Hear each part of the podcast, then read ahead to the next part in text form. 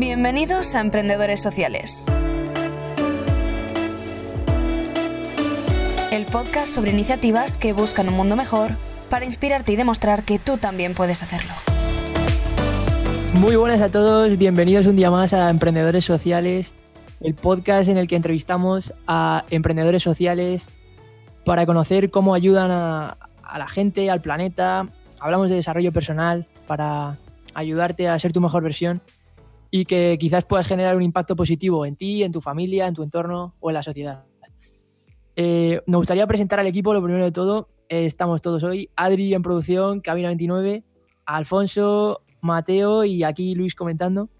Eh, hoy hablaremos de, dos cosas. Por un lado, de, la importancia de nuestra privacidad en Internet y por otro lado, de emprendimiento digital porque, bueno, para ello hablaremos con Javier Ramírez, que le presentaremos a continuación, pero, pero en primer lugar, pues eso, me gustaría introducir el tema de la privacidad, porque nada es gratis. Aunque creamos que una aplicación como WhatsApp o Facebook es gratuito, todo tiene un coste y en este caso son nuestros datos.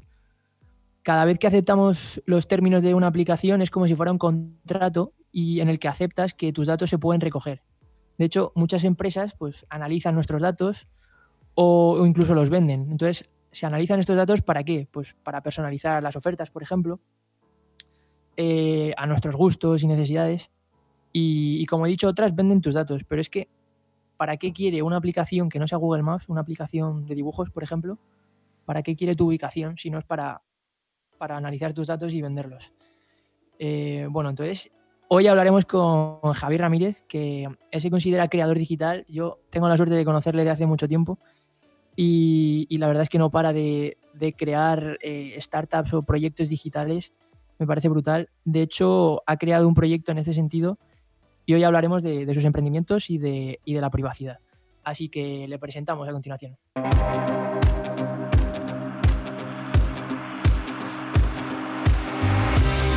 Muy buenas, Javier Ramírez, ¿qué tal? ¿Cómo estás? Hola, ¿qué tal? Buenos días. Bienvenido y muchas gracias por, por estar aquí con nosotros. Bueno, ya he avanzado... Gracias a vosotros por la invitación. Perdona, sí.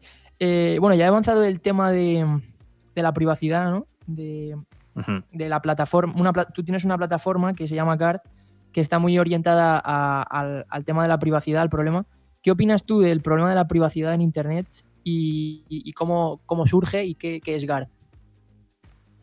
Bueno, eh, pues el problema de la, de la privacidad en Internet es un problema grande, ¿no? Creo que lo sabemos todos y creo que está muy patente y creo que cada año que pasa eh, es, es, peor. Y creo que aún todos sabiendo que ocurre, eh, estamos todos un poco a, verlas venir, ¿no? A, bueno, bueno, sí, yo acepto aquí el, los términos y condiciones, acepto la política de privacidad, pero como que no pasa nada, ¿no? Y todos somos un poco conscientes del elefante rosa que hay en la habitación, pero como que nadie tira de la manta como que eh, todos somos cómplices un poco de las malas prácticas de, de las compañías. Entonces, bueno, eh, si quieres te cuento un poco la historia de, de, de cómo surge esto. Eh, y uh -huh. es que, no sé si recordarás, en 2018 eh, Facebook hizo libres los datos que tenía de cada usuario en la plataforma. Bueno, libres. Es decir, le dio a, la, cada usuario la oportunidad de descargar sus propios datos de dentro de la plataforma. Entonces, pues hay un montón de frikis de la privacidad y de los datos. Empezamos a bajarnos lo que Facebook sabía de nosotros. Y yo descubrí que Facebook tenía guardados mmm, todos los datos de los contactos de nuestro móvil. Es decir, sabía cada contacto su número, por supuesto, pero lo más importante, cómo le tenías guardado. De tal manera que si tenías guardado a, alguien de la oficina como mm, pues eh, ese pesado del departamento de marketing o lo que fuera, pues Facebook lo sabía. Y a mí esto me pareció mm, pues una invasión a la privacidad horrible. Eh, y pasaron los meses y, y, yo no veía nada claro cómo, cómo, afrontar este tema, aparte obviamente pues dejar de usar Facebook o empezar a desconfiar del señor Zuckerberg, eh, entre otra serie de medidas, ¿no?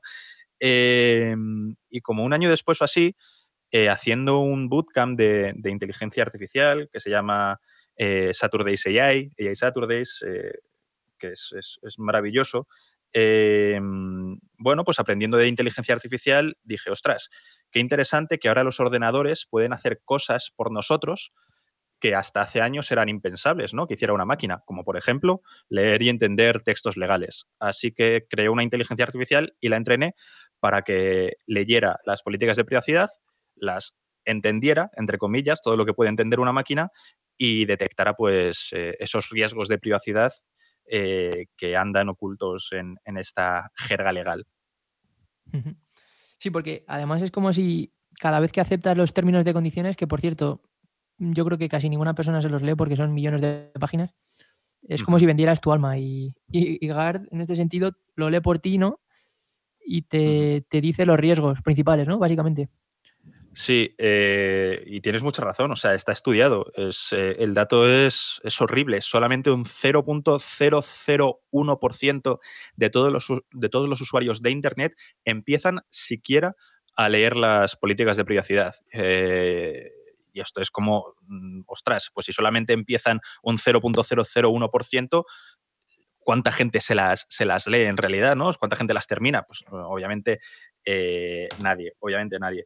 Y, sí, Gart viene un poquito a intentar solucionar este problema de manera eh, automatizada, eh, pues, eh, pues para eso, para intentar detectar esas, esas cosas que nos intentan meter dentro de las, de las jergas de, perdón, de la, de la, jerga legal dentro de las políticas de privacidad.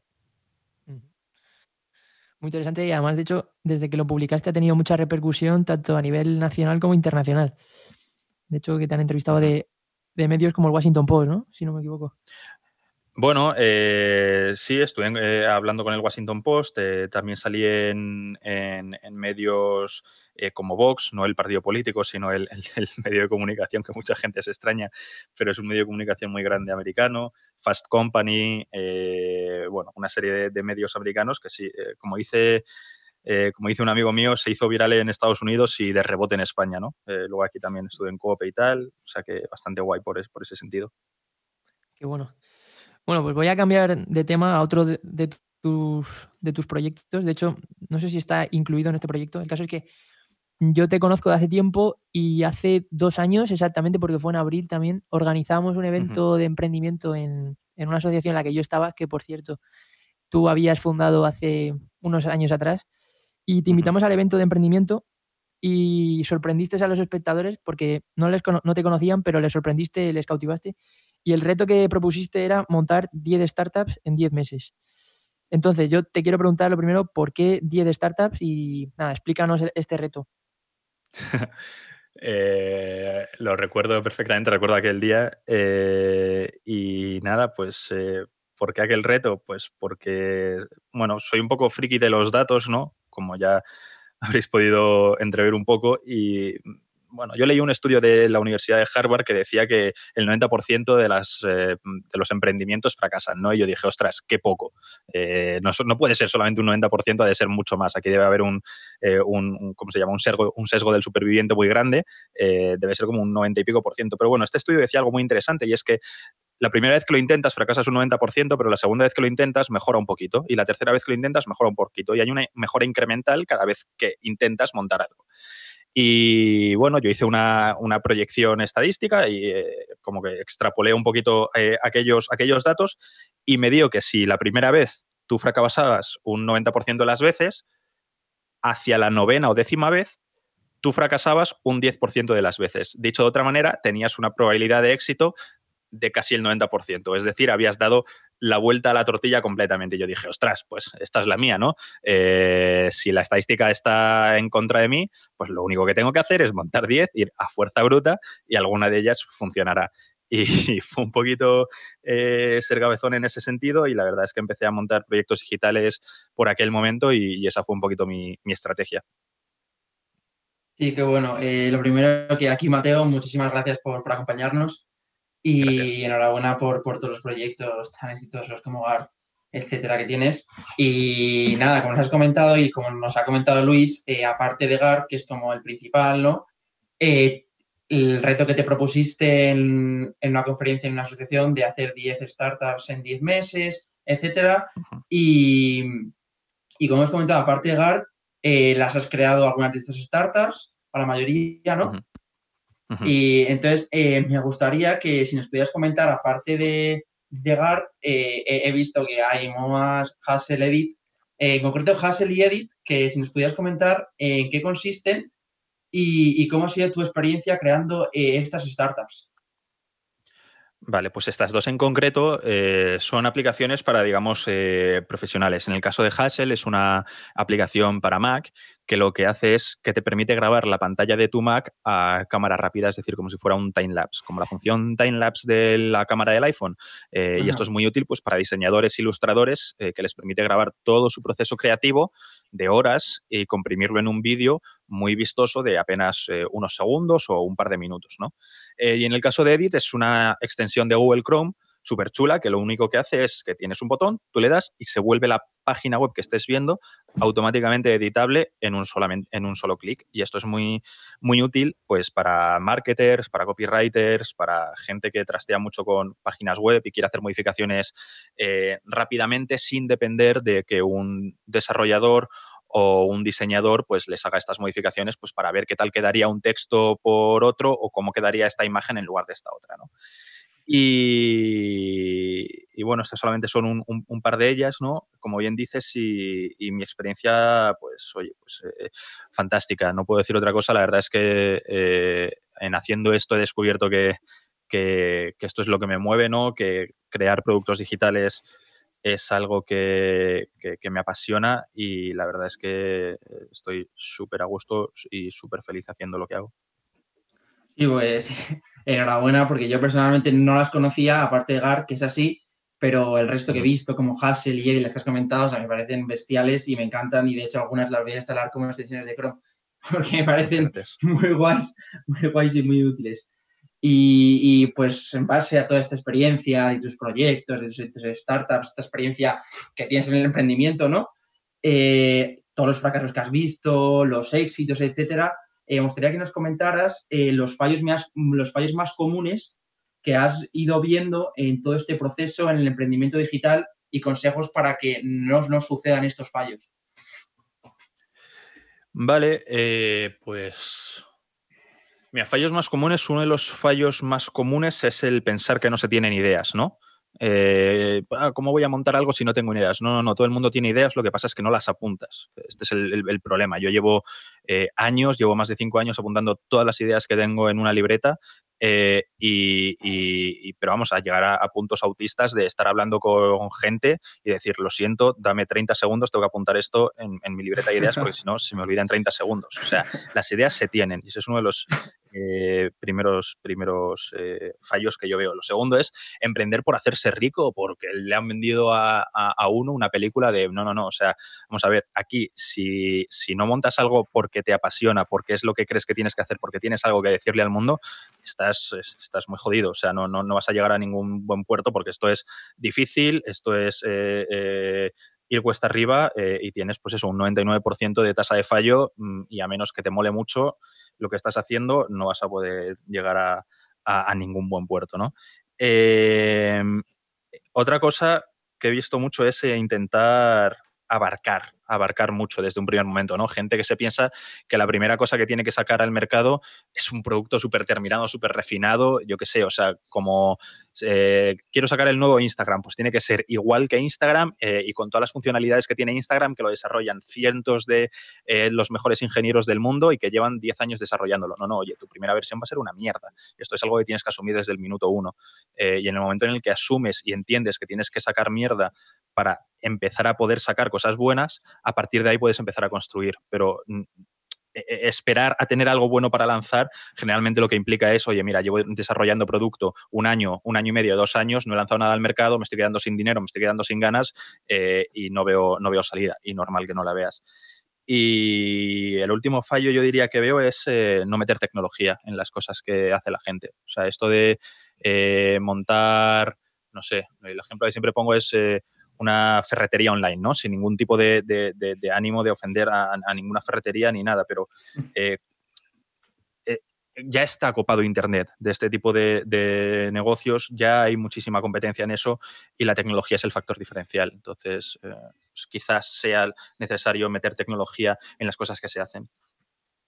Sí, muy, muy, muy de hecho, muy de acuerdo con lo que comentas sobre, sobre este sesgo de, supervivencia, ¿no? Que muchas veces la gente emprende pues por hacerse rico, ¿no? Porque ven el caso de éxito que ha llegado y es como tú comentas, es el 90%, ¿no? De, la mayoría de la gente que, fracasa. Entonces, pues mm, que la gente lo tenga en cuenta, ¿no? Y que emprenda no por el objetivo, sino por que le apasiona ese, este emprendimiento y porque le apasiona este mundo, no por el llegar arriba, ¿verdad? Así es también otros, otros dos proyectos, ¿no? Uno es Momois, eh, para evitar distracciones, que has creado para, para, evitar distracciones y enfocar nuestra atención, y otro de Pixel Challenge para desafiarnos y conseguir buenos hábitos, ¿no? yo quería preguntarte respecto a este primero, ¿no? Este mundo digital, en este mundo rápido que vivimos, en el que, bueno, constantemente estamos entretenidos, con diferentes incentivos para hacer cosas y, bueno, que todo va rápido, ¿no? Que no nos cuesta mantener la atención. ¿Qué, qué consejos o, qué nos sirve a nosotros? Y esto, bueno, pues abro debate no solo para Javi, como gustaría saber la, la opinión de Javi, pero también de, de Luis y de Mateo, em, ¿qué hacéis vosotros para conseguir captar atención, ¿no? Para manteneros presentes, Javi, tú que has creado 10 proyectos, bueno, 10 proyectos incluso más, ¿no? Eh, ¿cómo, ¿cómo, has hecho para mantenerte atento, presente y, enfocado en desarrollar? Ahora además que estamos en, en momento de pandemia, ¿no? Y que, bueno, pues que al fin y al cabo tenemos que trabajar probablemente desde casa algunos, em, en el que, pues a lo mejor muchas personas dicen, bueno, me suele costar porque no lo muevo a la oficina, ¿no? Porque en mi habitación es donde duermo, donde descanso, entonces me cuesta mantener esta atención. ¿Qué, qué hacéis? ¿Qué os sirve?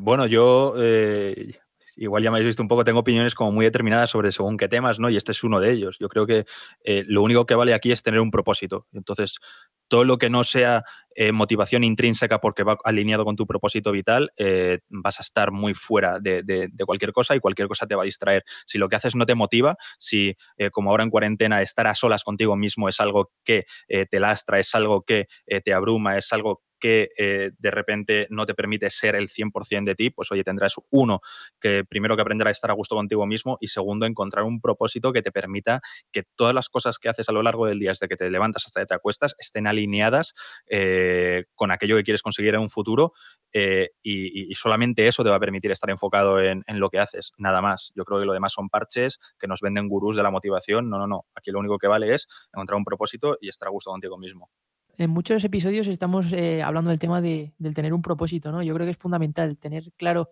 hacia dónde quieres ir para poder eh, luchar contra todos los obstáculos. Yo personalmente, para, concentrarme, creo que es fundamental el, priorizar, obviamente, en lo que quieres hacer hacia tu objetivo, pero el dejar el móvil, dejar todo y hacer esa cosa 100%. Y decir, voy a hacer esto durante una hora, luego descanso, luego lo olvido. Entonces, haces esa hora, solamente esa acción y, y eliminas cualquier distracción, porque si no, yo personalmente no, no, puedo, Estoy a mil cosas y se me va la cabeza y, no puedo.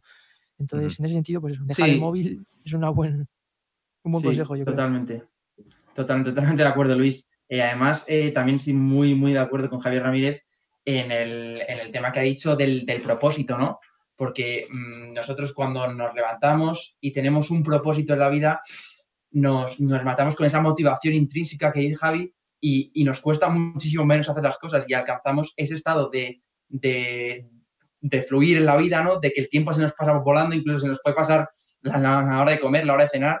Y es que como nos apasiona tanto lo que estamos haciendo, no le damos importancia a esas cosas. Entonces, considero buscar esa motivación intrínseca, buscar lo que nos mueve, lo que nos apasiona y, y eso, y hacer eso que es lo que nos gusta, ¿no? Totalmente. Em, bueno, a mí, por ejemplo, me ayuda mucho coger un papel y apuntarme las cosas que quiero hacer en, el día, por ejemplo. Em, lo pongo en formato lista y además me aseguro que todo está relacionado con mi propósito. Además, me encanta lo que ha contado Javi, pero más que mi propósito, yo creo que respecto a esta motivación, no debemos estar motivados con lo que hacemos, porque si no estamos motivados con lo que hacemos, nos desconectamos, nos deshumanizamos y nos desmotivamos. Y esto ocurre no solo ahora, ocurre ahora mismo en el sistema laboral y profesional en el que vivimos, cuántos empleados están motivados con lo que hacen. Y eso tiene que ver quizás con una falta de propósito, ¿no? Eh, es muy diferente cuando ves a alguien que está trabajando y le brillan los ojos, que se nota, y gente que no, ¿no? Entonces, creo que ese es el cambio y está muy, muy relacionado efectivamente con, este mantener la atención, estar presentes, por tanto, dar nuestro 100% cada vez que estamos creando, emprendiendo o trabajando, o el término que me gusta mucho, trajugando, ¿no? Que es el término de, crear profesionalmente, pero divertirse en el proceso. Totalmente de acuerdo, Alfonso. En, como de hecho ya lo comentamos en episodios anteriores, el, truco este, ¿no? De hacerse una, una especie de cuartilla y apuntarse tus, tus, tus objetivos diarios, ¿no? ¿no? tampoco tener ahí el propósito como, como en mente, pero tampoco enfocarse pues a 5 o 10 años vista, que también está bien, pero también a diario, ¿no? Hacerse, hacerse esa hoja de, de propósitos diarios, esos quehaceres diarios y así marcándolos como, como objetivos hechos. Eh, así que nada, ya para ir terminando, lo primero de todo, Javi Ramírez, muchísimas gracias por acompañarnos y por dedicarnos un, un poquito de tu tiempo y, y, muchísimas gracias, Javi. Muchas gracias a vosotros. Muchas gracias y nada, invito a todos los que nos están escuchando a que, a que os metáis en la página de Javi Ramírez, que es Ramérez, eh, R-A-M-E-E-R-E-Z, y que, que, busquéis todos los proyectos que tienes, porque son espectaculares. Y, y nada, muchísimas gracias a todos. Eh, recordaros que estamos en redes sociales, estamos en Instagram, nos podéis seguir todos los podcasts, los vamos subiendo diariamente, estamos en YouTube, estamos en Facebook, en nuestra página que es Podcast Emprendedores Sociales. Estamos también en LinkedIn, donde subimos todos los episodios, Podcast Emprendedores Sociales. Estamos en todas las plataformas de audio, Emprendedores Sociales, en iVoox, Spotify, Google Podcast, TuneIn, Apple Podcast. Y desde ahora vamos a estar también en nuestro canal de Telegram, Podcast Emprendedores Sociales, el cual vamos a dejar el enlace en las plataformas. Y nada, también nos podéis mandar vuestras dudas, consejos y sugerencias a nuestro correo podcastemprendedoressociales.com. Muchísimas gracias a todos y a disfrutar. Una producción de Cabina 29.